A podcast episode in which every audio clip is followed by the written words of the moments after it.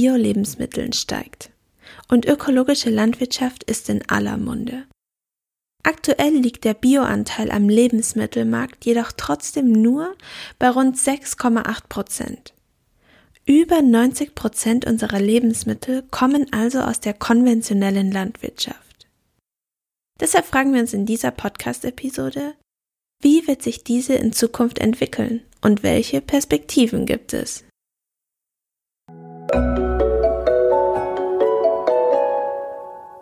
Querfeld ein Podcast. Wir reden über die Landwirtschaft der Zukunft. Diese Folge wurde in Kooperation mit Saxony High Five produziert. Saxony High Five ist der gemeinsame Transferverbund der fünf sächsischen Hochschulen für angewandte Wissenschaften, welcher über die Förderinitiative Innovative Hochschule des Bundesministeriums für Bildung und Forschung und der gemeinsamen Wissenschaftskonferenz gefördert wird. Das Projekt wurde ins Leben gerufen, um mit einer gemeinsamen Strategie den Austausch von Know-how und Ideen zu fördern und damit wiederum die Innovation von Wirtschaft und Gesellschaft zu fördern. In den insgesamt drei Folgen haben wir deshalb auch besonderen Wert darauf gelegt, sowohl die Wissenschaft als auch die Praxis zu Wort kommen zu lassen. Unsere Gäste in dieser Episode sind Robert Exner, Landwirt bei der Agrargenossenschaft Lösnitz-Stolberg und Professor Sven Reimann, Professor für Pflanzenbau an der HTW Dresden. Gemeinsam mit den beiden spreche ich unter anderem über die Herausforderungen, vor denen die konventionelle Landwirtschaft aktuell steht, welche Rolle Digitalisierung und Automatisierung in den Betrieben spielen und wie die beiden sich unsere zukünftige Landwirtschaft vorstellen.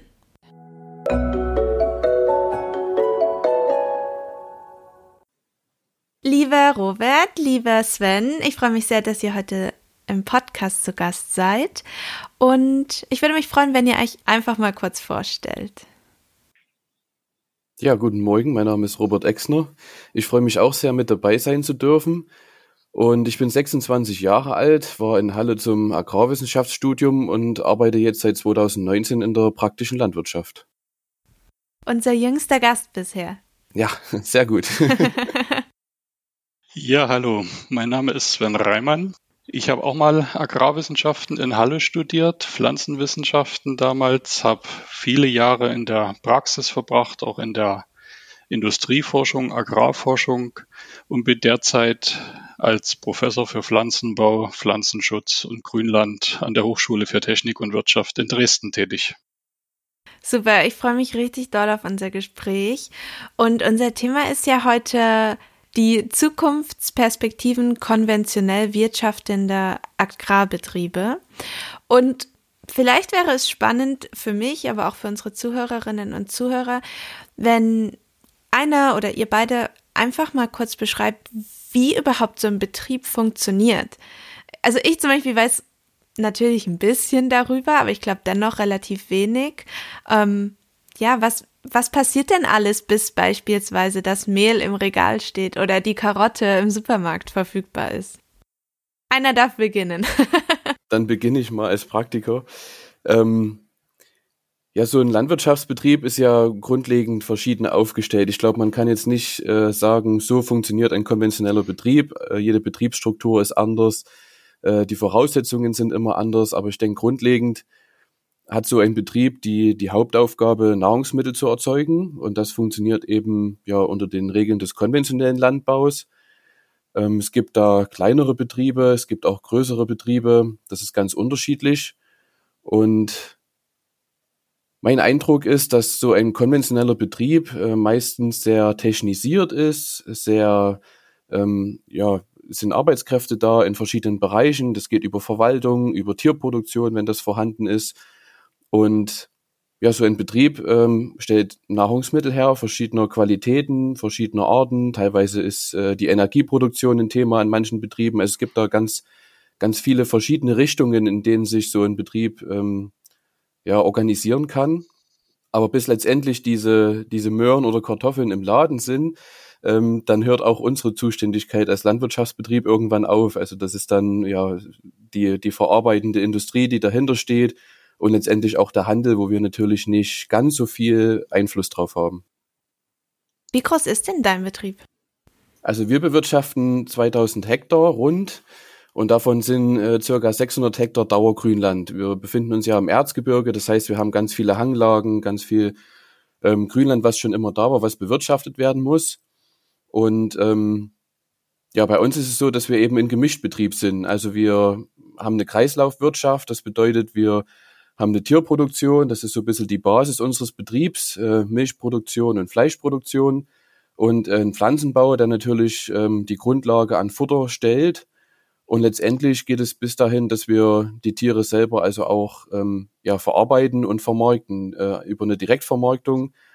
Und somit können wir den, den Kreislauf als konventioneller Betrieb bis hin zum Kunden sogar selber schließen, ohne dass wir jetzt über einen Handel groß gehen müssen, sondern wir ähm, ja, stellen die Produkte selber her und vermarkten die letztendlich auch selber. Das heißt, man kann eure Produkte dann zum Beispiel in einem Hofladen kaufen oder was genau bedeutet in dem Moment Direktvermarktung? Direktvermarktung bedeutet bei uns, dass wir einen eigenen Schlachthof haben und eine eigene Verwertung, wo wir also die Produkte herstellen. Und dann haben wir ja sieben Fleischerfilialen, sage ich jetzt mal, wo also diese Wurst- und Fleischwaren angeboten werden.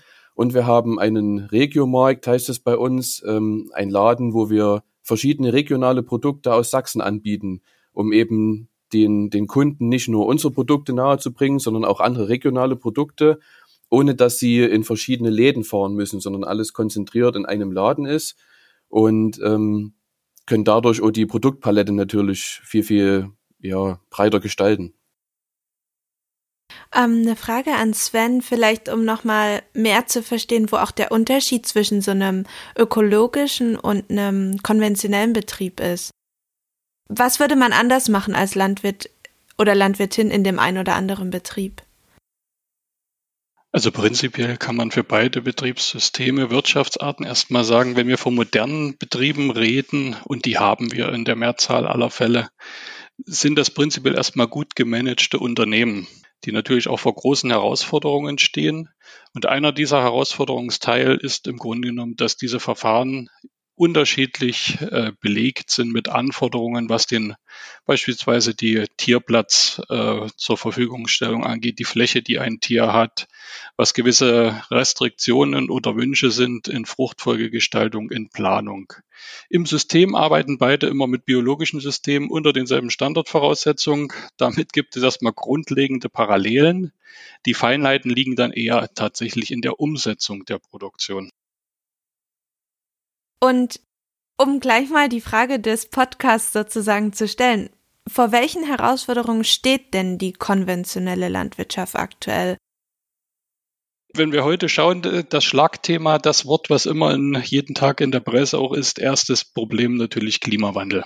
Eine der großen Herausforderungen, wo sich die Landwirtschaft in letzter Zeit natürlich auch verstärkt gegenüber sieht, ist, dass die Wahrnehmung zur Landwirtschaft sich geändert hat und auch die Erwartungen, die Kundenorientierung sich sukzessive verschiebt. Mit der gesamten Frage Klimawahrnehmung Kundenseite geht natürlich die große Frage Nachhaltigkeit einher, was kein Thema ist, was es bisher nicht gab, aber was stärker in den Fokus und ins Interesse auch des Kunden selbst geraten ist. Und dann haben wir natürlich sagen wir, auch auf rechtlicher Seite erhebliche Spielräume an unterschiedlichsten Rahmenbedingungen, Veränderungen, so Stichworte Biodiversitätsstrategie, Eiweißstrategien, Pflanzenschutzmittelreduktion, wenn wir um den konventionellen Bereich sprechen. Das sind alles so Dinge, vor denen natürlich die Betriebe Tag für Tag stehen. Förderlich oder vielleicht auch bremsend hier und da äh, gegebenenfalls auch die Herausforderung, die unklare oder zeitlich stark verzögerte agrarpolitische Rahmenbedingungen schaffen in dem Zusammenhang. Für einen Betrieb ist das zum Schluss natürlich eine wirkliche Herausforderung, wenn hier Planungssicherheit, Investitionssicherheit faktisch nicht gegeben ist. Also in Summe eine Vielzahl an Herausforderungen, die sich tagtäglich neu stellen und wieder aufbauen. Robert, was denkst du, was ist die größte für dich in der Praxis? Ja, ich muss jetzt äh, ein bisschen lachen, weil sich unsere Meinungen total gut decken. Ähm, das war nicht abgesprochen. Nee, es war nie abgesprochen. Also das teilt sich bei mir immer in fünf Punkte auf. Das sage ich auch immer so. Es ist zum einen sind es die politischen Vorgaben, wie Sven schon gesagt hat. Äh, wir haben unwahrscheinlich viel Verwaltungsaufwand in so einem Landwirtschaftsbetrieb, ganz viel Dokumentation und alles. Ähm, und das versperrt uns sehr oft den Raum für Innovation. Wir haben wenig Zeit, uns mit Zukunftsstrategien für einen Landwirtschaftsbetrieb zu beschäftigen. Ähm, die Zeit ist sowieso knapp. Das bedeutet, ähm, dass das schränkt uns zum Teil sehr ein, auch wenn natürlich äh, politische Vorgaben irgendwo notwendig sind, um gewisse Sachen einfach abzusichern. Das gehört dazu. Der zweite Punkt ist die Ökologie. Äh, Klimaveränderung ist dort ganz klar Thema. Ähm, und das, der dritte Punkt ist meistens die Ökonomie. Ne? Also wir haben jetzt überall Preissteigerungen in jedem Sektor. Das äh, Lied singt ja jetzt mittlerweile jeder. Ähm, und wir sind auf den Weltmarkt angewiesen. Ähm, das macht es natürlich auch als Betrieb schwer, äh, die Produkte dort abzusetzen für gute Preise.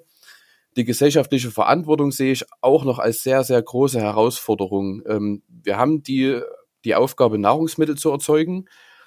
Aber wir haben natürlich auch die Aufgabe, das äh, in der Öffentlichkeitsarbeit irgendwie so zu argumentieren, warum wir gewisse Dinge so tun, wie wir sie tun. Ähm, und da aber auch die Gesellschaft irgendwo zu schützen vor Verunreinigungen oder ähnlichem. Und die Arbeitskräfte als letzte Herausforderung äh, ist ein sehr großes Thema in der Landwirtschaft.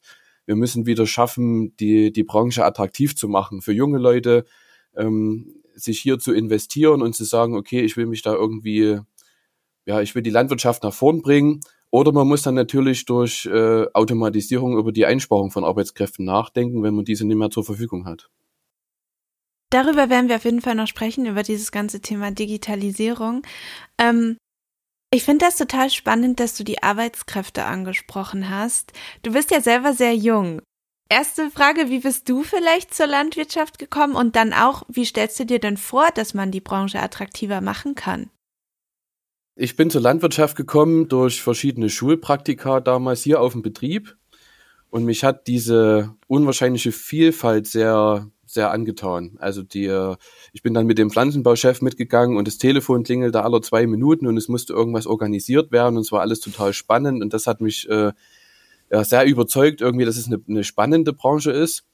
Und letztendlich habe ich mich dann für das Studium entschieden und habe dort auch gemerkt, dass sehr viel Potenzial drin steckt. Man kann noch sehr viel nach vorn bringen. Äh, die Strukturen sind noch so, dass man viel verändern kann.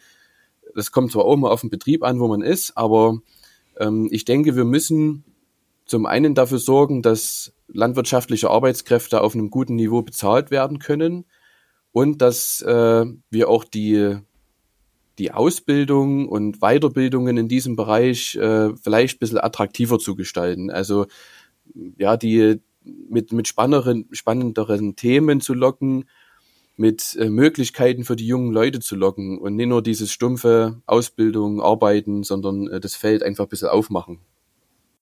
Ja, also kann ich nur zustimmen, weil ich glaube, es gibt auch immer mehr Leute, die auch gerne etwas mit ihren Händen machen wollen und nicht diesen klassischen Bürojob machen wollen. Und ich meine, da ist ja Landwirtschaft prädestiniert dann dafür sozusagen. Noch eine kurze Frage zum Verständnis auch an Sven. Du hattest die Eiweißstrategie und die Biodiversitätsstrategie angesprochen. Ich glaube, unter Biodiversität können die meisten sich was vorstellen. Grob übersetzt geht's ja da um den Schutz der Artenvielfalt, sage ich jetzt mal. Ähm, was ist denn die Eiweißstrategie? Die Eiweißstrategie ist über mehrere Stufen aufgebaut, seit Jahren hinweg. Es gibt eine Landes-, also bundeslandabhängige Eiweißstrategie, eine Bundeseiweißstrategie für Deutschland. Es gibt gar eine europäische. Ziel ist im Grunde genommen, einheimische Eiweißpflanzen in die Produktion zu bekommen, aber auch in die Vermarktung, in die Anwendung, in die Nutzung, um damit einen Ersatz von importierten Eiweiß, beispielsweise Soja, zu generieren. Ich habe das Gefühl, das hat sich jetzt vielleicht noch mal geändert durch die aktuelle Situation mit dem Ukraine-Krieg und Preis, den Preissteigerungen.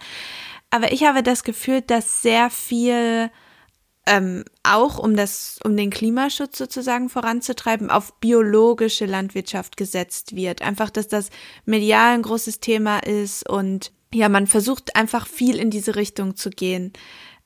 Wenn jetzt die konventionelle Landwirtschaft, es ist ja nicht ein Gegeneinander, es ist ja ein Miteinander. wie sieht denn die Zukunft der konventionellen Landwirtschaft neben dieser biologischen Landwirtschaft aus? Ich habe zum Beispiel schon in anderen Gesprächen gehört, dass gar nicht unbedingt das Ziel sein muss, dass jeder Betrieb, was ja auch nicht zu erreichen ist, dass jeder Betrieb ein Biobetrieb ist, sondern dass man so eine Art Ökologisierung hat sozusagen, dass auch konventionelle Betriebe einfach viele Dinge tun, die vielleicht auch ein Biobetrieb tun könnte, ohne aber 100 Prozent so ein Biobetrieb zu sein. Ähm, wie seht ihr das aus wissenschaftlicher oder aus Praxissicht? Also aus meiner Sicht muss ich sagen, ist die Frage fast in der Fragestellung schon beantwortet worden. Oh, okay. Also ich gehe, auch ich gehe in diese Richtung. Ich würde ähm, vollkommen dazu zustimmen. Ich sehe, es wird eine Koexistenz beider Systeme geben. Wir werden keine Übernahme einer der beiden Seiten haben. Diese Koexistenz ist auch vernünftig, weil sie bietet, bietet uns Breite, sie bietet uns auch in den Wirtschaftsformen Vielfalt und in der Summe gesprochen auch eine gewisse Stabilität in der landwirtschaftlichen Produktion im System. Das heißt, beide Systeme existieren parallel, werden es auch bleiben. Die Anteile mögen sich verschieben über die Zeit. Aber es wird auch in beiden eine parallele gleichzeitige Weiterentwicklung geben. Denn es ist das, was ich bereits schon mal angesprochen hatte, in vielen Punkten. Und das nehme ich einfach nur wieder das Schlagwort Klima stehen beide Systemrichtungen vor denselben Herausforderungen. Diese Weiterentwicklung wird kommen, die ist notwendig. Das ist altes Lehrbuchwissen. Alles, was sich nicht weiterentwickelt, geht verloren.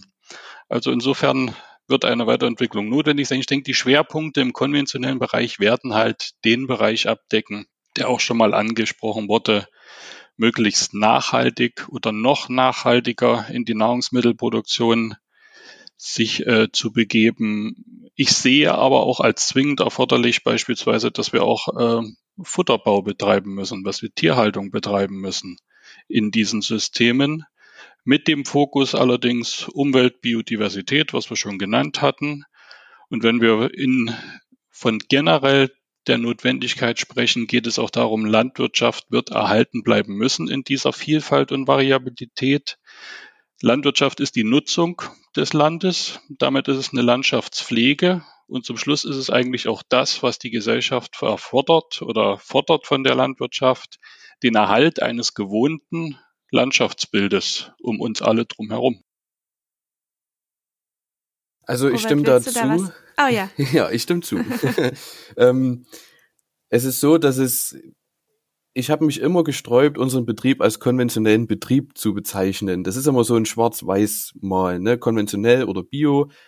Die Meinung in der, in der Gesellschaft geht da ja auch sehr weit auseinander. Letztens stand in der Bauernzeitung ein Bericht über die Berichterstattung über Landwirtschaft allgemein, kleine und Biobetriebe werden immer als, als besser irgendwo dargestellt. Konventionelle Betriebe haben viele das Gefühl, das ist was Negatives, das ist groß, gefährlich.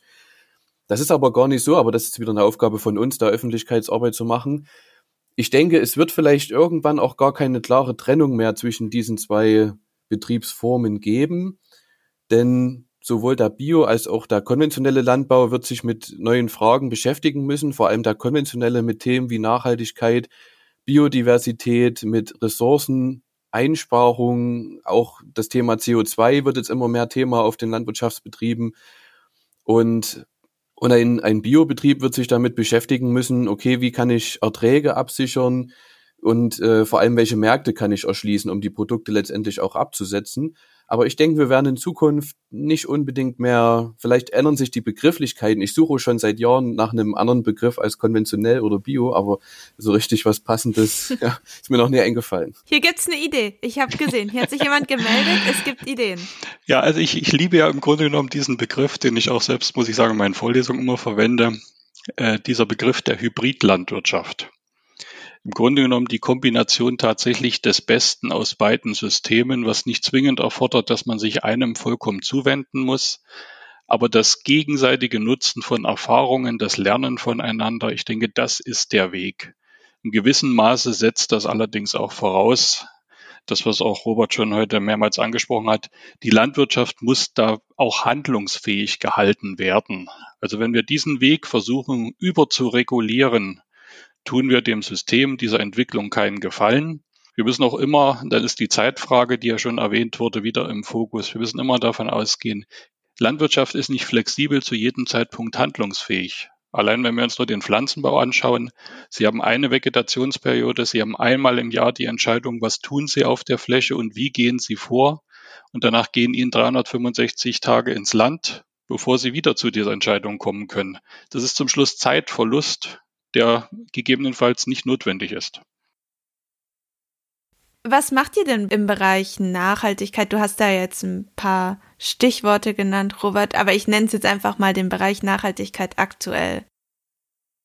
Also für mich ist guter fachlicher Pflanzenbau schon ein guter Schritt Richtung Nachhaltigkeit. Ähm, das heißt, äh, Ressourcen so zu verteilen, wie sie notwendig sind im Pflanzenbau, ich denke, da geht's schon los im Bereich Digitalisierung, äh, Sensorik, äh, teilflächenspezifische Bewirtschaftung sind da Themen, die wir auch schon machen. Wir bringen also Stickstoffdünger nur noch teilflächenspezifisch aus. Das heißt, dort, wo die Pflanzen mehr Dünger benötigen, bekommen sie mehr. Dort, wo die Pflanzen auch weniger benötigen, bekommen sie auch weniger. Dadurch habe ich natürlich eine Betriebskosteneinsparung. Äh, und ich habe auch einfach eine bessere Verteilung von, von Düngemittel, ohne das einfach starr irgendwo hinzuwerfen und dann mal zu gucken, was wird. Weiterhin ist es so, dass wir ähm, natürlich verschiedene Biodiversitätsmaßnahmen machen. Das machen viele konventionelle Betriebe. Das ist eigentlich gute Praxis. Ob das Brachflächen sind, Hecken, Feldrandstreifen etc. Wir beginnen jetzt durch die neue Agrarförderung uns mit Schwarzbrachen zu beschäftigen, um dort ein neues Thema mit reinzubringen. Ähm, Untersaaten sind bei uns Thema im Mais zum Beispiel oder auch Mischkulturen. Wir bauen jetzt seit drei Jahren äh, Mais-Stangenbohne im Mischanbau an, um die, wie wir es vorhin schon gesagt haben, ähm, zu versuchen, also die eine proteinreichere Silage zu generieren und ja, verschiedene Sachen. Das, das Grundthema eigentlich ist immer der Boden. Der, der Boden ist unsere Grundlage, auf der wir Pflanzenbau betreiben. Und der muss wieder viel, viel stärker in den Fokus rücken. Das ist bei uns im Betrieb schon lange der Fall, aber auf vielen Betrieben ist es so ein bisschen in Vergessenheit geraten, leider.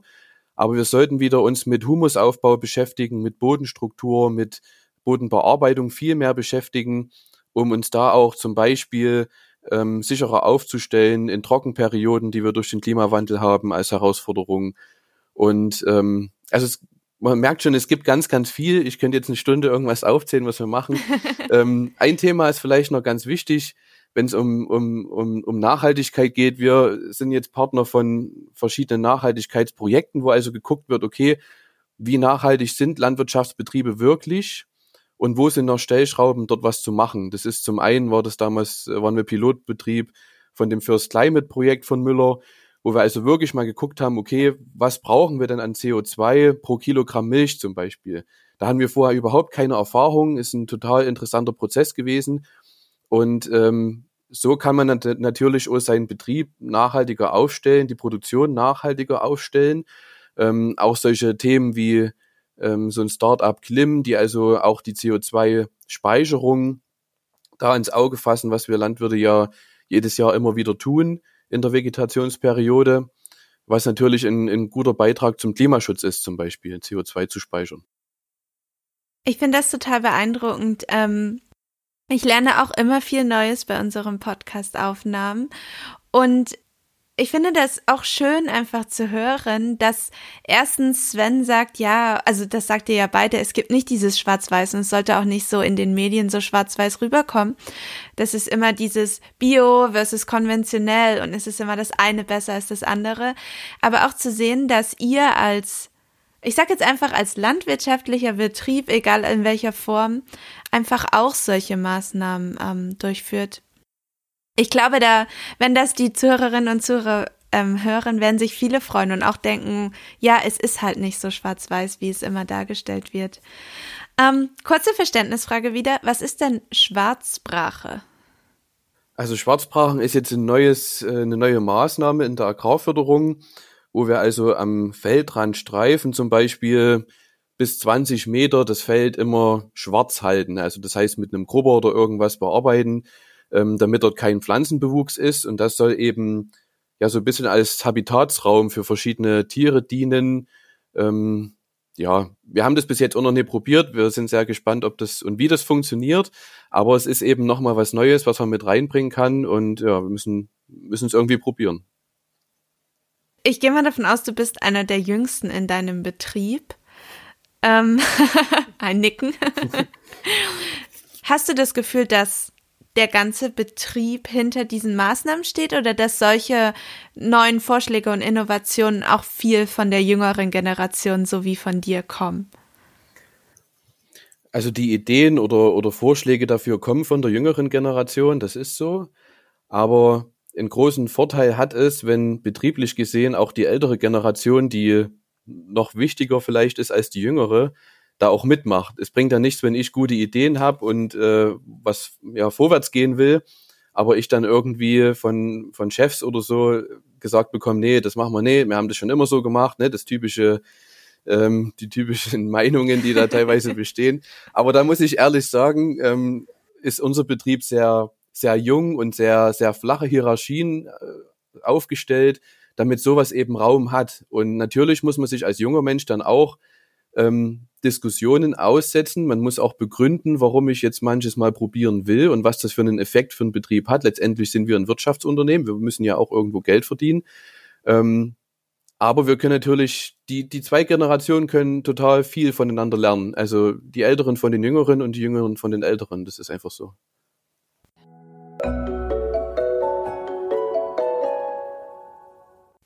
Ihr hattet beide schon die Digitalisierung angesprochen, beziehungsweise solche Innovationen, die damit zusammenhängen.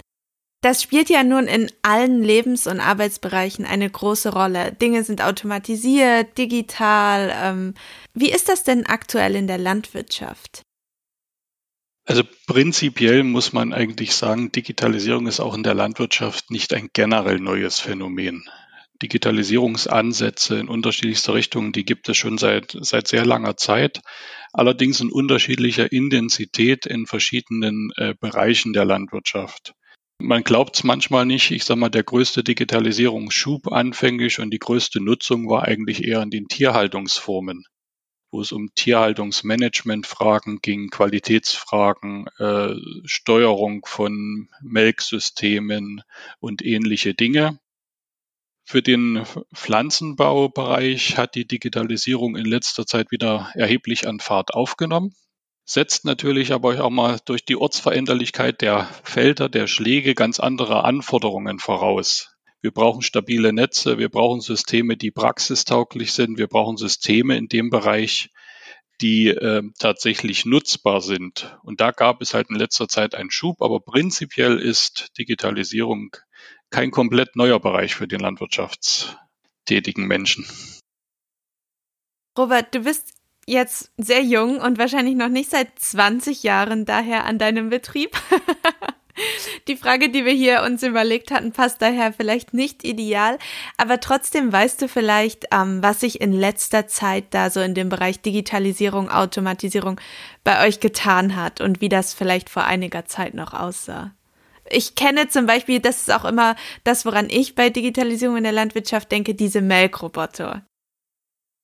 Genau, die sind bei uns natürlich als Milchviehbetrieb auch ein großes Thema. Wir haben jetzt äh, seit diesem Jahr einen neuen Milchviehstall in Betrieb genommen, wo neun Melkroboter verbaut sind. Das hat verschiedene Vorteile, Arbeitskräfteeinsparung, Qualitätssteigerung und sowas ähm, und natürlich auch Tierwohlsteigerung. Allgemein äh, auch wenn du, wenn ich vor 20 Jahren noch neben Betrieb war, da habe ich von der alten Generation jetzt nochmal gezerrt bei der Frage. Vor 20 Jahren war der Stand Digitalisierung bei uns im Betrieb zumindest bei null. Also es gab nichts, was digitalisiert war. Ähm, wir haben gestern noch so alte Fruchtfolgekarten rausgezogen, wo handschriftlich noch Fruchtfolgen dokumentiert wurden und sowas, kann man sich heute gar nicht mehr vorstellen. Ähm, vor zehn Jahren war es schon so, dass wir mit einem Stickstoffsensor gearbeitet haben, also schon teilflächenspezifisch gedüngt haben. Und in den letzten Jahren ist es natürlich massiv nach oben gegangen. Digitalisierung ist kein neues Thema an der Landwirtschaft, aber es muss noch mehr auch ähm, geschult werden in diesem Bereich. Viele wissen gar nicht, was es alles gibt und wie vor allem alles funktioniert. Ähm, ich war damals äh, über den Akronym e.V. bei der, bei so einer Weiterbildung. Das ging über ein Jahr, wo wir uns also mal komplett die Digitalisierung angeguckt haben, was es gibt und was auch Nutzen bringt für uns.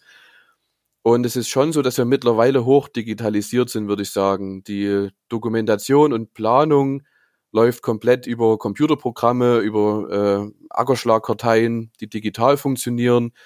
Wir haben zum Beispiel eine Maschinenüberwachung. Ich sehe also, wo meine Maschinen unterwegs sind, wie viel sie Diesel verbrauchen, was sie gerade machen, wie lange sie noch zu tun haben.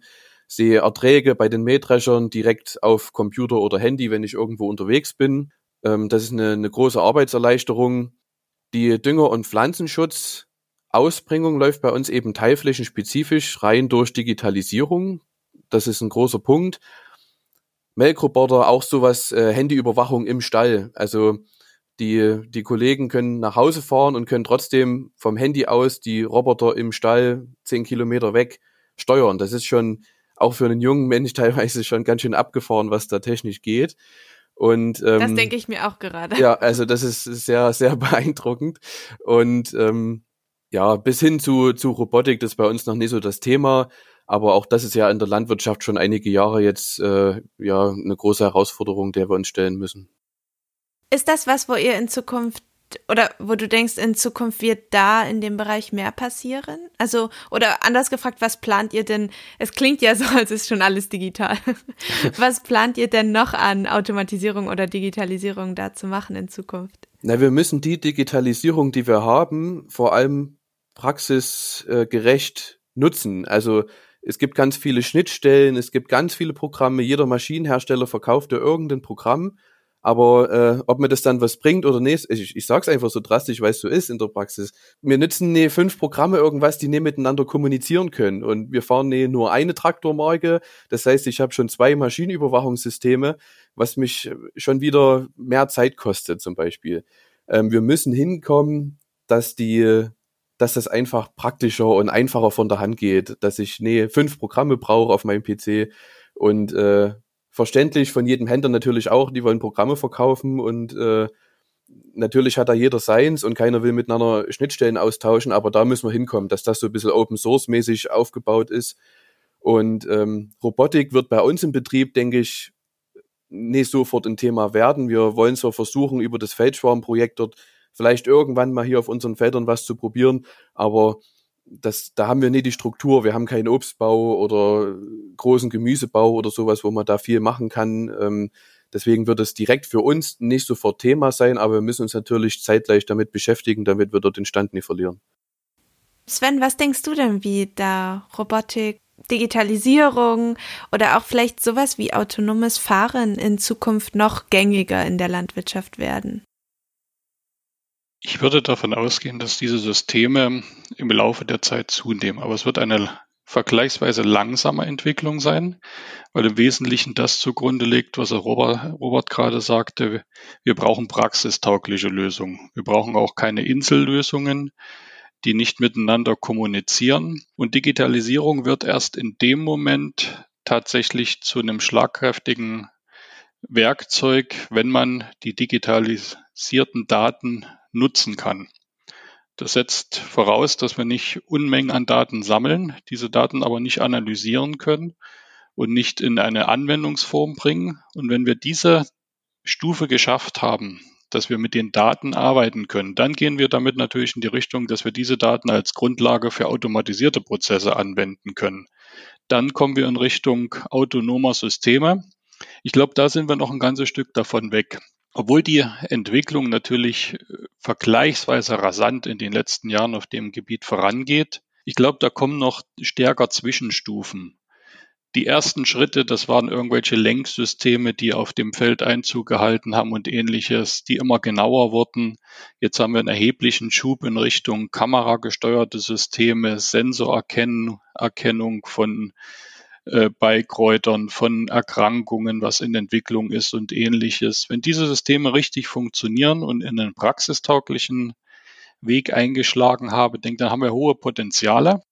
Und dann stehen aber, denke ich, aus heutiger Sicht solchen Fragen wie tatsächlich komplett autonom arbeitenden Maschinen auch noch gewisse rechtliche Voraussetzungen im Wege, was Unfallschutzfragen angeht, Arbeitsschutz. Sie können keinen als Betrieb keinen Roboter allein mit irgendwelchen, ich sag mal in Anführungsstrichen, gefährlichen Geräten, die sich bewegen, rotieren, auf dem Feld fahren lassen und am Feldrand auf dem Feldweg fährt die Mutter mit ihrem Kinderwagen und den kleinen Kindern, die auf dem Feldweg rumlaufen. Das Potenzial muss geklärt werden, genauso wie Straßenverkehrsfragen und ähnliches. Also da ist noch ziemlich viel zu tun, aber wir haben einen deutlichen Schub nach vorn. Wir sind in Richtung dessen unterwegs dass wir uns tatsächlich dahin bewegen. Einhergeht damit, Robert sagte von, man kann Arbeitskräfte sparen in der einen oder anderen Stelle, dem stimme ich zu. Ich würde allerdings eher sagen, man verschiebt Tätigkeitsbereiche. Weil gerade diese Analyse, diese Betreuung dieser digitalen Systeme kostet zusätzliches Personal, schafft Tätigkeiten, die es in dem Sinne bis dato gar nicht gab stellt aber hohe Anforderungen aus fachlicher Sicht an die Leute, die zum Schluss diese Daten tatsächlich analysieren und wieder in praktische Lösungen überführen müssen. Wenn ihr da von Datenanalyse sprecht, stelle ich mir jetzt sowas vor, dass ein, ein Gerät, ein Sensor, was auch immer, praktisch über den Acker fährt, da zum Beispiel sagt, okay, hier wächst so und so viel Mais, so und so viel Anteil sind Unkräuter oder was, was für Daten werden denn da gesammelt?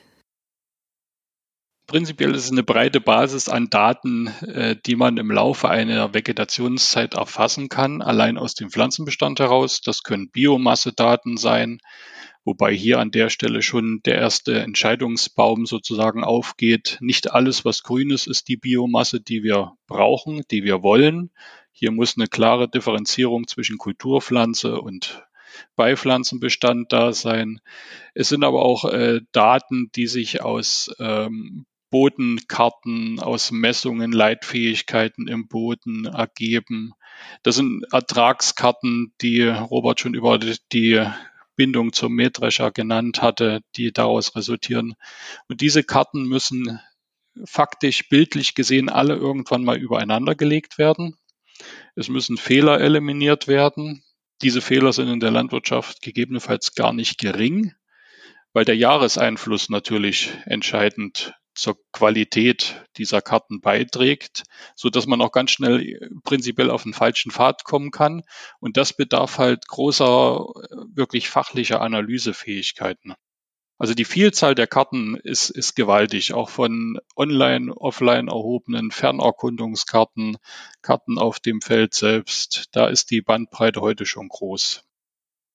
Ja, es ist genau wie Sven sagt.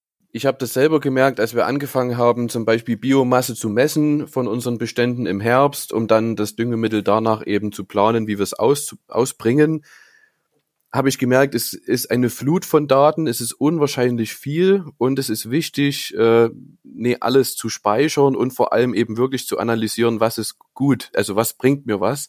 Äh, sonst habe ich irgendwann massiv viel, habe aber keinen Effekt. Ich muss ja irgendwo mal zu einem Ziel kommen. Es nützt mir erstmal nichts, äh, Daten zu sammeln, sondern ich muss diese irgendwann verarbeiten und wieder äh, nutzen, sonst, sonst habe ich nichts generiert daraus. Und am Beispiel, weil du gefragt hast, was gemessen wird. Wir messen zum Beispiel solche Biomasse-Indexwerte, wo wir ein Bild bekommen, wo steht wie viel, sage ich jetzt mal einfach. Und ich kann eben dann zum Beispiel auch entscheiden, okay, weil dort der Bestand schon relativ dicht ist, äh, möchte ich weniger Düngemittel geben, um einfach dort, weil die Pflanzen sind schon besser entwickelt als im Vergleich andere Stellen im Feld und äh, so teilen wir das dann auf. Aber es gibt eben ganz viele Möglichkeiten und äh, das, das Arbeitsfeld verschiebt sich. Man hat dadurch mehr Computerarbeit, sitzt wieder, wie wir vorhin gesagt haben, machen weniger mit den Händen und irgendwas an Maschinen oder sind im, im Feld draußen.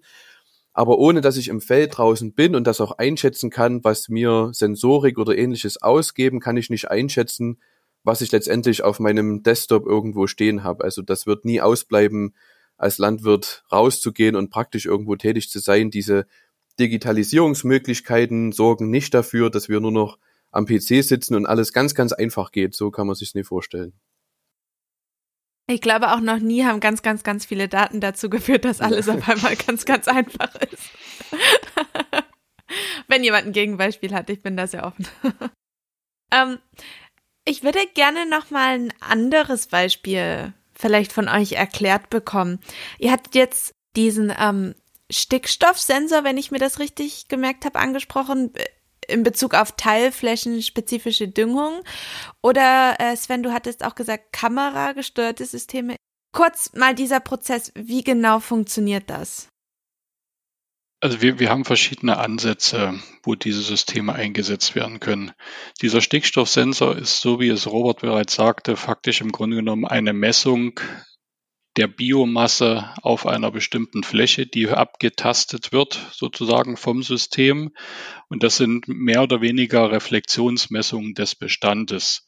Zum Schluss schließt das System über die Rückstrahlung auf Sensoren darauf, wie viel Grün ist da und wie viel Grün im Grunde genommen ist mehr oder weniger jetzt ein, vereinfacht gesagt gleichgesetzt, wie viel Chlorophyll. Und das Chlorophyll als Biomasse-Charakteristikum für diese Flächeneinheit, auf die gerade geschaut wird. Dann hat man natürlich den, äh, den Fakt, man solche Systeme müssen entsprechend halt auch wieder kalibriert werden. Allein wenn man sich verschiedenste Pflanzen auch der gleichen Art anschaut, da können Sortenunterschiede entstehen. Die haben nicht alle dieselbe Grünfärbung. Damit sind die Werte, die aufgenommen werden, unterschiedlich. Also auch das bedarf einer gewissen äh, Betreuung sozusagen, dieses System. Das können wir halt einsetzen, im Grunde genommen tatsächlich, um zu sagen, wie viel ist da, um wie Robert sagt, zu sagen, entsprechend anzupassen, äh, was haben wir an Bedarf für Stickstoff, für sonstige Nährstoffe und ähnliches, um bedarfsgerecht und standortangepasst Maßnahmen vollziehen zu können. Für die Kamerasysteme im Grunde genommen entstehen ganz andere Lösungsmöglichkeiten. Kurz ja? noch eine Frage zu dem Stickstoff. Wo ist denn der Sensor? Also fährt da ein Gerät über den Acker, der das misst oder? Es gibt zwei, gibt zwei Ansätze. Im Grunde genommen können Sie das im, äh, als Landwirt im Vorfeld machen. Dann ist es ein absätziges Verfahren sozusagen und Sie haben schon mal eine Biomasskarte auf dem Schreibtisch liegen. Oder wir fahren im Grunde genommen mehr oder weniger online zeitgleich in dem Moment, dass diese Sensoren auf dem Schlepper verbaut sind, auf, vor dem Schlepper oder auf dem Dach des Schleppers und der Düngerstreuer faktisch nach fünf Metern schon folgt. Ist natürlich eine extreme Leistung für Rechner und ähnliches, weil die Reaktionszeit ist minimal in diesem System, wo dann der Düngerstreuer reagieren muss. Also da gibt es auch eine Breite an unterschiedlichsten Lösungen verfügbar. Okay, jetzt habe ich dich unterbrochen. Du wolltest über das Kamerasystem noch sprechen.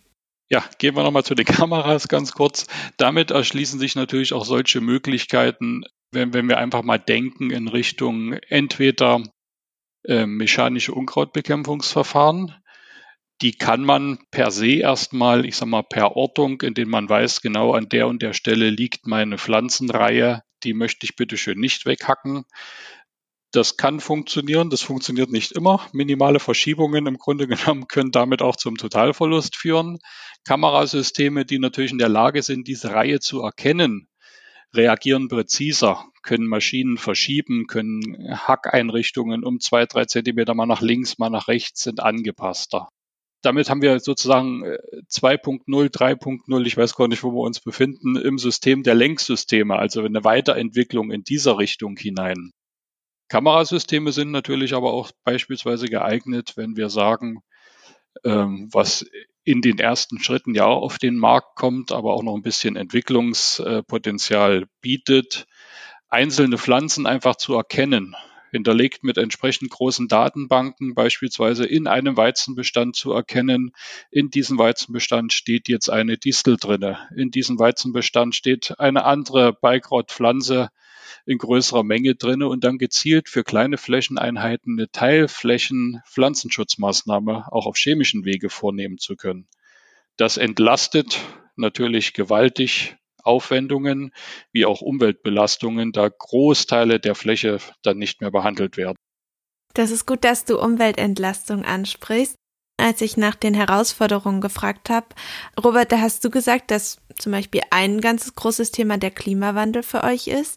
Wie spürt ihr denn in eurem Betrieb die jetzigen Auswirkungen des Klimawandels? Also meine Chefs haben immer gesagt, dass im Erzgebirge die trockneren Jahre die besseren Jahre sind. Das ist hier pflanzenbaulich so, aber das darf man jetzt mittlerweile auch nicht mehr sagen. Die Zeiten sind vorbei. Wir haben im Schnitt ungefähr 960 Millimeter Niederschlag im Jahr. Das ist recht viel. aber mittlerweile haben auch wir äh, viel, viel längere andauernde und, und extreme Wetterphasen. Also bei uns hat es sonst zwei Tage die Woche geregnet, es war drei Tage warm, dann kam wieder Regen. Ähm, das war sehr wechselhaft. Mittlerweile ist es schon so, dass auch wir vier bis sechs Wochen anhaltende Trockenheit haben und darunter natürlich unsere Bestände auch massiv leiden, was die Pflanzen angeht. In dem Bereich wird dann halt Ressourcennutzung ein riesiges Thema, ne? Also vor allem Wasser. Das ist dann die mit einer der wichtigsten Ressourcen, die ich nutzen muss. Ähm, und wie kann ich die pflanzenbaulich oder ackerbaulich bei uns eben so gut wie es geht halten und an die Pflanzen bringen. Ich denke trotzdem, dass wir, auch wenn die Herausforderung dasteht, durch unsere langjährige Tätigkeit, was Humusaufbau, breite Fruchtfolge anging und so, schon mal einen guten Start haben im Vergleich zu anderen Betrieben, die sehr kurze Fruchtfolgen haben, sehr einfach strukturiert, ähm, dann den, den fällt es erstmal schwerer, jetzt sich umzustrukturieren und zu sagen, okay, äh, ich muss irgendwas anderes machen, um der Herausforderung entgegenzustehen. Aber es ist schon so, dass auch wir dort noch viel Potenzial haben, wo wir dran arbeiten müssen. Gerade Wasserhaltevermögen und sowas ist da ein großes Thema. Hast du da noch andere Beispiele neben dem Wasserhaltevermögen, wie ihr euch in Zukunft da anpassen wollt? Wir werden vermindert Bodenbearbeitung machen. Ähm, wir haben teilweise durch unseren Milchviehbetrieb Futterroggen im Frühjahr ähm, siliert, also gemäht und gehäckselt und danach nochmal Mais gestellt. Als Zweitfruchtmais. Das Problem war aber immer, dass ich durch den Futterroggen erstmal schon im Frühjahr massiv viel Wasser aus dem Boden ziehe und dann natürlich in der Zeit, wo es eben trocken ist im Frühjahr, wenn eine Frühjahrstrockenheit vorherrscht, dem Boden nochmal mehr Wasser entziehe, indem ich dann Bodenbearbeitung mache oder ähnliches. Und ähm, da ist es ein großes Thema, sich auch nochmal mit solchen Sachen wie Streifensaat, Direktsaat oder ähnlichem auseinanderzusetzen. Aber da muss man immer gucken, wird auch viel versprochen, was alles geht. Das muss halt immer auf den Betrieb passen. Und ähm, ich kann nicht einfach jetzt sagen, ich nehme jetzt diese, dieses Werkzeug aus meinem Pflanzenbau-Baukasten und dann habe ich kein Problem mehr, Wasser zu halten. Das, das funktioniert nicht, es ist immer ein Gesamtkonzept. Kannst du das sowieso noch mal kurz erklären, was genau dieses Wasserhaltevermögen bedeutet oder wie man das auch verbessern kann? Naja, jeder Boden hat ein unterschiedliches Wasserhaltevermögen und bei uns ist das eben nicht so hoch. Wir haben teilweise einen Steingehalt von 30 Prozent. Das ist sehr viel. Das heißt, wenn wir bei uns auf die Ackerflächen schauen, sieht man halt zum Teil größtenteils Steine, äh, was erstmal abschreckt, aber ähm, und wir haben nicht so so viel Bodenhorizont einfach. Wir haben Verwitterungsböden, ähm, teilweise haben wir eine Durchwurzelung von 25 Zentimetern und dann ist, dann ist einfach Schluss, weil dann eben wirklich Gestein kommt. Also ist Bodenhorizont diese Dicke des Bodens? Ja, Dicke, ich weiß nicht, Dicke ist jetzt fachlich vielleicht nicht der richtige Ausdruck, Sven hat da vielleicht was, aber so, so kann man sich's vorstellen. Und ähm, wenn ich das Wasserhaltevermögen verbessern will, ist vor allem auch Humusaufbau ein großes Thema und dafür brauche ich Organik und dann schließt sich wieder der Kreislauf äh, Tierhaltung wird, um wirklich eine Kreislaufwirtschaft zu machen, notwendig sein. Also nur mit mineralischen Düngemitteln, ohne Organik einzubringen in den Boden, ähm, werde ich weniger bis kein Humusaufbau haben, sondern eher Humus abbauen und das wird natürlich auch das, die Wasserhaltekraft des Bodens vermindern. Und das deckt sich genau mit dem, was Sven vorhin gesagt hat, dass Tierhaltung da immer ein großes Thema bleiben wird. Auch wenn man manchmal das Gefühl hat, Tierhaltung ist nicht mehr erwünscht oder ähm, es soll nicht mehr gemacht werden oder es gibt viele Kritikpunkte, das ist so zum Teil richtig. Aber es ist ein sehr, sehr gutes Mittel, um wirklich ähm, eine klimaschonendere Landwirtschaft zu betreiben. Jetzt stelle ich Fragen. ähm, ja, ich denke, dass es braucht die Tierhaltung, da lege ich mich fest, um wirklich eine Kreislaufwirtschaft zu haben. Da gibt's ein Nicken. Und Sven kann dir jetzt bestimmt deine Frage gleich beantworten. Also prinzipiell das stabilste System aus meiner Sicht ist tatsächlich, wenn man den Kreislauf Boden, Pflanze, Tier, Boden hinbekommt. Damit sind natürlich Pflanze wie Tier drin. Das bringt das, was Robert sagte, natürlich, dass wir im Grunde genommen natürlich auch organische Dünger haben, aber nicht nur als Dünger, als organisches Material im Boden. Wenn ich mal auf diese Wasserhaltevermögen äh, zurückkomme, wenn man sich es ganz bildlich vorstellt, der erste Punkt, den man sich anschauen muss, im Grunde genommen, wie grob oder fein ist ein Boden? Das ist die Frage zum Beispiel, warum halten Sandböden kein Wasser? Weil Sandkörner relativ groß sind. Die lagern zusammen im Grunde genommen, bilden aber große Hohlräume dazwischen. Und durch diese Hohlräume per Schwerkraft verschwindet das Wasser einfach nach unten. Demgegenüber Böden mit, ich sag mal, hohen Lehmanteil, Schluffanteil, da sind diese Poren viel kleiner. Im Grunde genommen, die halten Wasser. Wenn die Poren zu klein werden, halten sie es so fest, dass aber auch die Pflanze nicht mehr rankommt. Also es gibt immer so unterschiedlichste Richtungen. Dieses System, auch in Sandböden beispielsweise, der Haltefähigkeit kann man halt über Humus, über organisches Material verbessern, indem das Wasser hält. Insofern, da ist die, ist sozusagen die Tierproduktion der Helfer des Pflanzenbaus dass wir hier Fortschritte erzielen können. Tierhaltung geht natürlich aber auch damit einher, auch in anderen Regionen, die nicht im Schwerpunkt Grünland besitzen, sondern vielleicht Tierhaltung auf Ackerflächen betreiben, dass Fruchtfolgen ganz anders aussehen. In dem Moment, wo ich Tiere halte, muss ich Futterpflanzen anbauen. Diese Futterpflanzen lockern getreidelastige Fruchtfolgen auf die bringen über den Feldgrasanbau beispielsweise erheblich über die Wurzelmasse organisches Material in den Boden. Das ist das, was Robert als humuszehrend, humusmehrend angesprochen hat. Hier haben wir humusmehrende Faktoren. Insofern dieser Kreislaufsystem im Grunde genommen macht wirklich Sinn. Es ist nicht die Frage Tiere ja, Tiere nein. Es ist eher die Frage, passen die Größenverhältnisse zueinander? Wie viel Tier pro Fläche? Das ist der entscheidende Fakt, der hier im Vordergrund steht. Jetzt hast du gesagt, Tierhaltung auf Grünflächen oder auf Ackerflächen. Also Tierhaltung auf Grünflächen kann ich mir vorstellen. Da steht meine Kuh auf der Weide. Was bedeutet denn Tierhaltung auf Ackerflächen? Also auch auf Grünflächen haben wir, haben wir keine Tierhaltung 365 Tage für den Großteil aller Tierarten auf der Weide. Das heißt, auch hier brauchen wir Futter im Stall über Wintermonate, so stark und intensiv sie auch ausfallen mögen in der heutigen Zeit. Ähm, fehlende Grünland äh, setzt natürlich voraus, ich muss diesen Futterbedarf ersetzen. Im Prinzip habe ich dann halt die Option, ich kann quasi phasenweise Grünland auf Ackerflächen anlegen. Das ist rechtlich etwas begrenzt. Das darf nicht länger als fünf Jahre sein. Danach muss es spätestens wieder umgebrochen werden. Also ich habe Graspflanzen, ich habe Luzerne, ich habe Klee und ähnliches auf diesen Flächen, die sonst vielleicht für Getreide genutzt wurden. Es kommen aber auch natürlich so eine Faktoren hinzu wie Maisanbau oder ähnliches. Aber auch da, wie gesagt, ist Mais jetzt per se nicht das Schlimme. Es ist eher halt wie die sozusagen die Frage, die ich schon sagte, wie viel, in welcher Verhältnismäßigkeit, mit welchem Ziel. Okay. Ich finde, wenn wir jetzt so über dieses ganze Thema sprechen, dann hat Robert jetzt schon so viel genannt, was ihr an Biodiversitätsmaßnahmen vielleicht macht. Und bei mir entsteht einfach der Eindruck, dass ihr ein sehr innovativer Betrieb seid. Ich sage jetzt nochmal dazu, ich bin Laie, also bei mir entsteht der Eindruck, da mag der ein oder andere vielleicht anders drüber denken, aber habt ihr denn schon mal darüber nachgedacht, dass ihr einfach wirklich auf Bio, sage ich jetzt mal, umstellt? Würde das irgendwelche Vorteile bringen? Also wir haben 2020 einen Teil unserer Flächen auf Bio umgestellt. Das war erstmal zum Großteil Grünland, ähm, so circa 70 Hektar, weil wir dieses Grünland schon immer biologisch bewirtschaftet haben. Also nach den Regeln des Biolandbaus. Äh, das waren einfach äh, Bachläufe, wo eben Wiesen dran sind, da ist nie Düngemittel hingekommen, die wurden beweidet und das war's.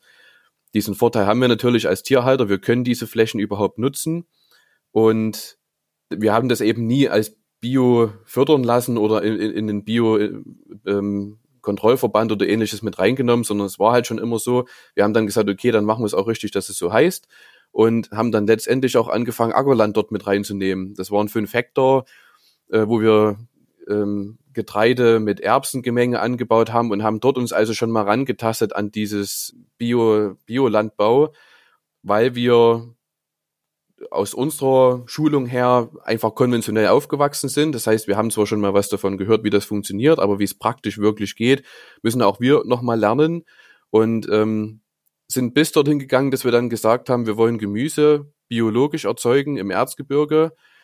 Das war so unsere Vision, wir erzeugen, also wir haben uns dann für Kürbis und für Zwiebel entschieden zum Beispiel. Ähm, Zwiebel im Erzgebirge, weiß ich nicht, ob das schon mal jemand gemacht hat. Es war ein sehr kühnes Vorhaben, was bei unseren Mitarbeitern immer wieder auf, äh, wie soll man sagen, Diskussionen gestoßen ist. Das war sehr diplomatisch. Was wir denn da treiben und ob das Sinn macht. Ja, ja. Ähm, und haben es aber letztendlich geschafft, in Biogemüse hier zu erzeugen und das auch hier zu vermarkten und, und haben also schon mal uns auch an die Vermarktung Bio mit äh, Restaurants zum Beispiel, die dann eine Kürbissuppe mit einem mit einem Kürbis herstellen können, der vielleicht 10 bis 15 Kilometer Transportweg in seinem Leben hatte. Und das ist natürlich auch nochmal eine ganz andere Nummer, egal ob konventionell oder bio. Ähm, da, da, da reden wir wirklich von, von CO2-Einsparung. Und wir werden das auf alle Fälle ausweiten, den Gesamtbetrieb auf Bio umstellen. Wir haben mit dem neuen Stall, den wir gebaut haben, die Möglichkeit, auch die Tierhaltung auf Bio umzustellen. Aber das ist ein sehr, sehr großer und äh, komplizierter Prozess, so einen großen Betrieb komplett auf Bio umzustellen. Also da würde ich sagen, trauen wir uns noch nie ran. Aber die Weichen sind gestellt, auch flexibel auf Förderungen oder politische Vorgaben zu reagieren. Und ähm, das wird auf alle Fälle ein Thema bleiben, ja. Und was denkst du, wird das, also kannst du dir vorstellen, dass tatsächlich irgendwann mal der ganze Betrieb so umgestellt ist? Also im Moment nein, kann ich, kann ich mir nee. Ähm, ich kann es mir nicht vorstellen, das heißt ja aber nicht, dass es nicht so sein kann. Also ähm, im Moment fahren wir ganz gut so, dass wir das ausprobieren und uns dort rantasten und ähm, vielleicht wird es irgendwann mal so, ob ich das noch erlebe, hoffe ich vielleicht. Ähm, aber ich denke, das ist, wird noch Jahre dauern, ehe das mal so weit ist, dass so ein großer Betrieb komplett auf Bio umgestellt ist. Da schließt sich ja ein bisschen der Kreis und es ist vielleicht wirklich dieses, diese Hybrid-Landwirtschaft, Sven, die du ja vorhin auch beschrieben hattest.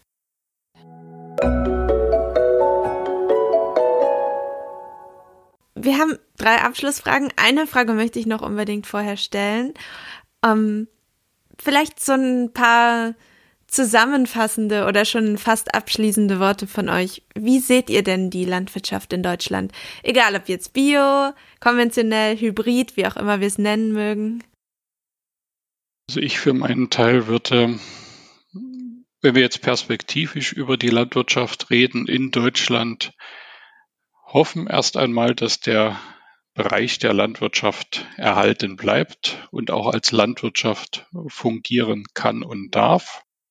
Ich sehe, wie ich schon gesagt hatte, dass es beide Wirtschaftsweisen nebeneinander geben wird, was richtig ist, was gut ist. Ich finde auch den Weg, den Robert beschrieben hat, gut, dass man sagt, man tastet sich ran.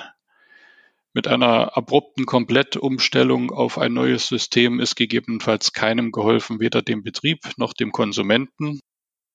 Diese Hybridlandwirtschaft sozusagen ist mein Traum die setzt voraus, dass wir tatsächlich eine wertneutrale Annäherung der Systeme aneinander haben, der Wirtschaftsweisen und dass wir wirklich, ich sag mal, den Fund, den wir in der Hand haben, nutzen und voneinander lernen.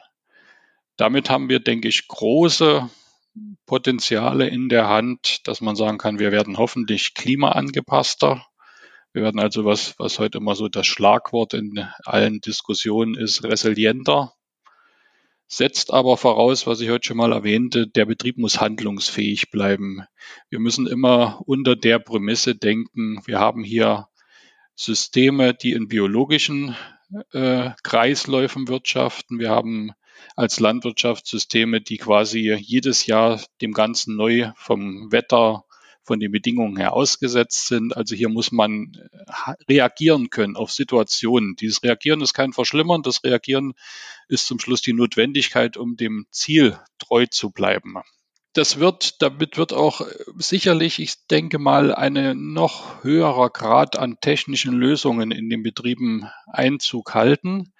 Das mag das Bild der Bauernhofromantik hier und da stören, gegebenenfalls.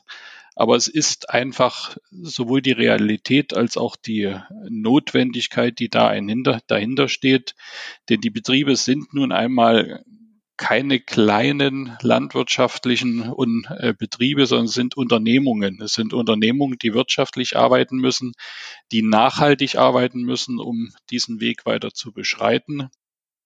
Und im besten Fall, wenn uns das alles gelingt, kriegen wir eine vielfältige, stabile landwirtschaftliche Landschaft, die tatsächlich einigen Problemen tatsächlich auch Lösungsansätze bieten kann. Also ich kann nur zustimmen. ähm, ich denke das auch so. Wir, ich hoffe, dass die Zukunftslandwirtschaft äh, so aussehen wird, dass es noch viele, viele Betriebe gibt, dass wir die Chance haben, weiterhin Nahrungsmittel zu produzieren und nicht nur noch Biodiversitätsmaßnahmen zu machen, denn die Verantwortung haben wir äh, für den ja für den Erdball Nahrungsmittel zu erzeugen und der wollen wir auch gerne gerecht werden und ich hoffe, dass die Landwirtschaft maximal nachhaltig sein wird, so gut wie es geht und ich würde mir vor allem wünschen, dass so ich sag mal ja eigentlich, wenn ich mir so einen Wunsch ausspreche, eigentlich wünsche ich mir, dass alle Menschen wissen, was wir Landwirte machen. Das, das wäre noch so ein Traum und dass die in, in, in Vertrauen zu uns haben, dass wir gut arbeiten, dass wir sicher arbeiten und dass wir ähm, nichts Falsches machen. Und ich wünsche mir, dass auch die Landwirtschaftsbetriebe die Verantwortung übernehmen, das den Leuten zu erklären, was wir machen, warum wir es machen und äh, dass die Gesellschaft im Bereich Landwirtschaft wieder ein bisschen zusammenruckt. Egal ob bio oder konventionell, wie es dann heißt, das ist, glaube ich, eine gute Herausforderung. Und ich glaube, du bist da auch ein gutes Beispiel für oder vielleicht ein Vorbild auch für junge Menschen, die darüber nachdenken, in diesen Bereich zu gehen. Das kann ich mir auf jeden Fall sehr gut vorstellen. Wir haben eine Quizfrage, die wir, bevor wir diese Folge veröffentlichen, auf Social Media, auf den Social Media Kanälen ähm, unseren Zuhörerinnen und Zuhörern stellen werden. Und diese Quizfrage lautet, welches Getreide wird in Deutschland am häufigsten angebaut, berechnet an der Fläche?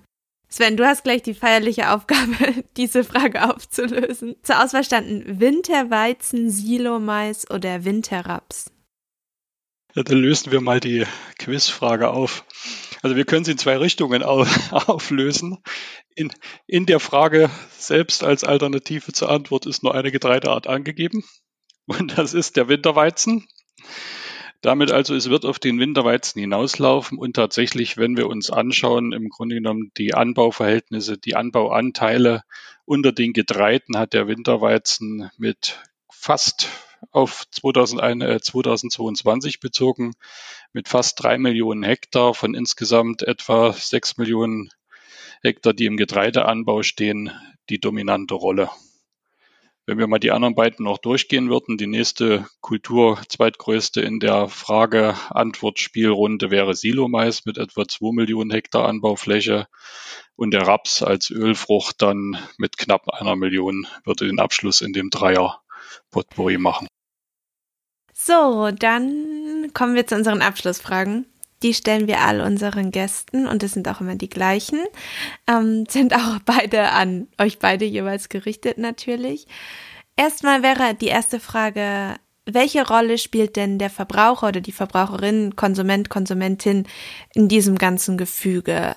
Ähm, da geht es auch so ein bisschen darum, ob es vielleicht irgendwelche Tipps oder Tricks gibt oder irgendwas, was wir auch tun können, um vielleicht die Landwirtschaft oder die Entwicklung in der Landwirtschaft zu unterstützen. Die positive Entwicklung. also grundlegend, wenn, wenn Fragen bestehen, fragt oder kommt vorbei. Also jeder Traktorist bei uns, der auf dem Feld unterwegs ist, freut sich, wenn jemand kommt und winkt und sagt, was machst du denn hier? Und dann äh, bekommen die Leute eine Antwort und dann ist das geklärt. Es nützt uns nichts, wenn irgendwie hinterm Rücken oder so gesprochen wird. Das ist absoluter Käse, nicht nur in der Landwirtschaft. Ähm, wir sind gerne bereit, wir haben immer die Türen auf, es kann sich der Stall angeguckt werden, es kann sich die Pflanzenproduktion angeguckt werden. Das ist ein zeitlicher Aufwand für uns, aber das ist wichtig, dass wir das als Landwirtschaftsbetriebe wieder machen. Und natürlich, so gut wie es geht, gute Qualitäten und regional einzukaufen. Denn das merken wir immer wieder. Der Wunsch der Konsumenten ist da, regionale Produkte zu erwerben und äh, gute Qualitäten von hier, kurze Transportwege etc. Aber die Kaufbereitschaft ist dann doch ähm, geringer, als der Wunsch ist, das wirklich zu tun. Ich kann das zum Teil auch nachvollziehen, weil die finanzielle Belastung für jeden im Moment natürlich höher wird, für den einen mehr, für den anderen weniger, aber wir müssen dorthin kommen, dass Lebensmittel nicht der erste Einsparungspunkt sind. Und ähm, das wäre ein guter Tipp. Und vor allem Eigeninitiative. Also Biodiversitätsmaßnahmen können auch im Garten durchgeführt werden. Die müssen nicht unbedingt äh, hier auf großen Flächen gemacht werden, sondern Blühwiesen funktionieren auch äh, vorm Haus oder in der Gartenanlage oder sonst wo. Ja, auf jeden Fall. Also ich kann mich prinzipiell eigentlich nur dem anschließen, was Robert gesagt hatte. Wir müssen immer davon ausgehen, der prinzipiell hat der Verbraucher natürlich äh, die Freiheit in seiner Wahl und in seinem Verhalten. Insofern ist es legitim, wenn er die Entscheidung trifft, biologisch, konventionell, genauso wie er vegetarisch, vegan, als Flexitarier oder wie auch immer sein Leben bestreiten möchte. Er hat mit seinem Verhalten, seinem Kaufverhalten aber dennoch einen gewissen Einfluss, das klang ja da jetzt schon an, sozusagen daraufhin bewusst einzukaufen. Egal in welcher Richtung er da seinen Fokus setzt. Und Regionalität ist da eine Frage. Ich würde sogar noch ein Stückchen weitergehen. Abhängig der jeweiligen Produkte, die wir betrachten, vielleicht ist auch der saisonale Charakter entscheidend muss man zu jedem Zeitpunkt alles vorrätig haben und damit diese gesamten Transport und ähnliches auf sich nehmen. Hier und da würde ich mir gerne wünschen, vielleicht auch, und das hat der Verbraucher, der Konsument in der Hand, die Qualitätsfrage zu stellen. Prinzipiell sind Qualitäten in beiden Wirtschaftssystemen gut geprüft, auch im konventionellen. Qualität sehe ich eher, wenn wir mal von äußeren Mängeln reden, wie viel Mängeltoleranz besteht muss die Gurke eine genormte Form haben und solche Dinge?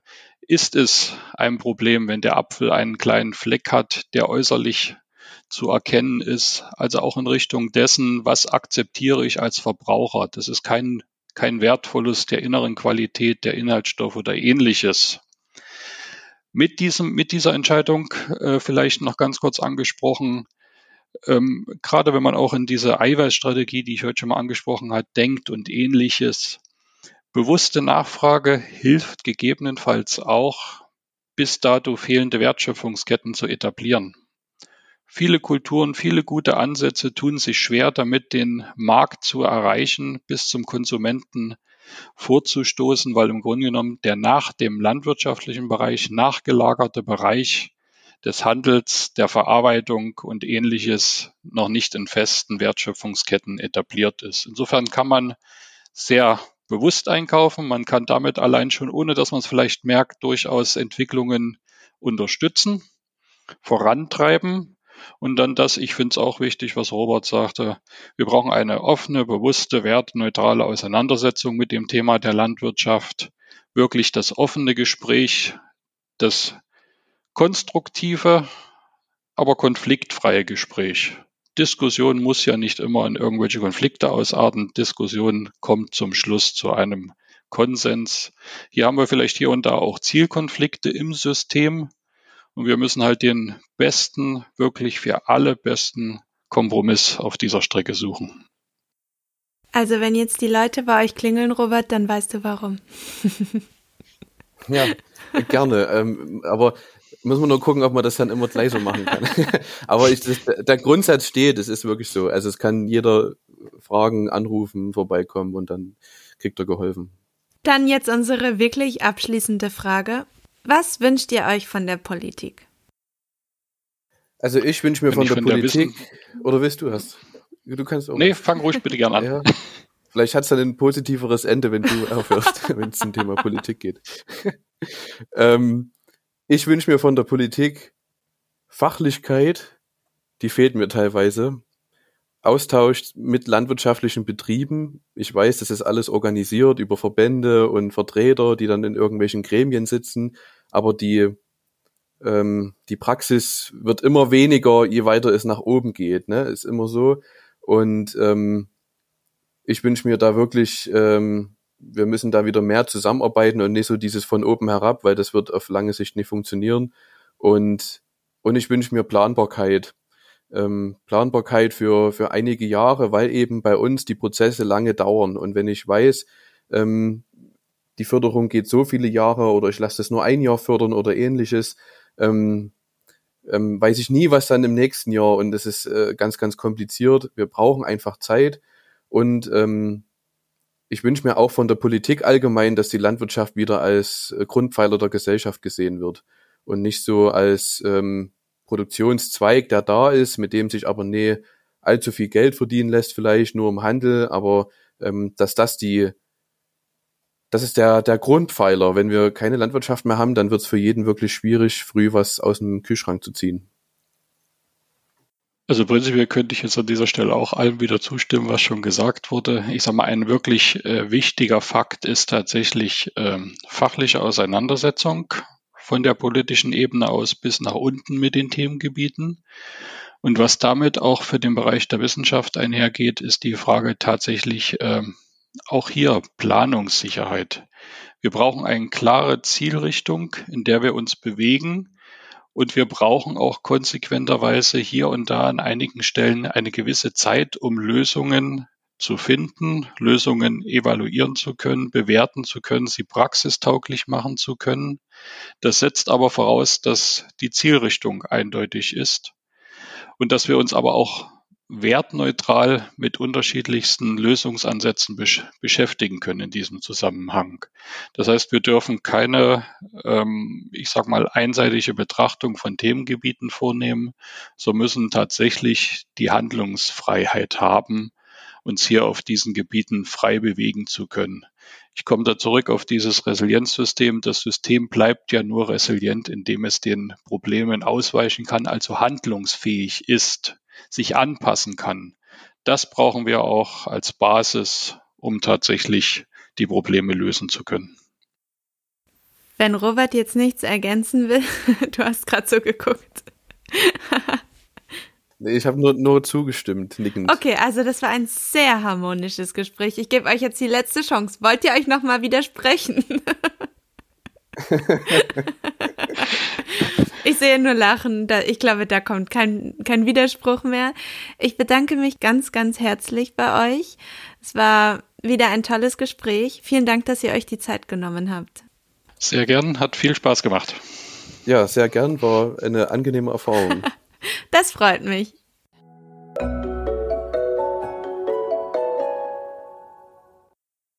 Wenn euch diese Episode gefallen hat, dann können wir euch auch die Artikel auf unserem Blog empfehlen www.quer-feld-ein.blog.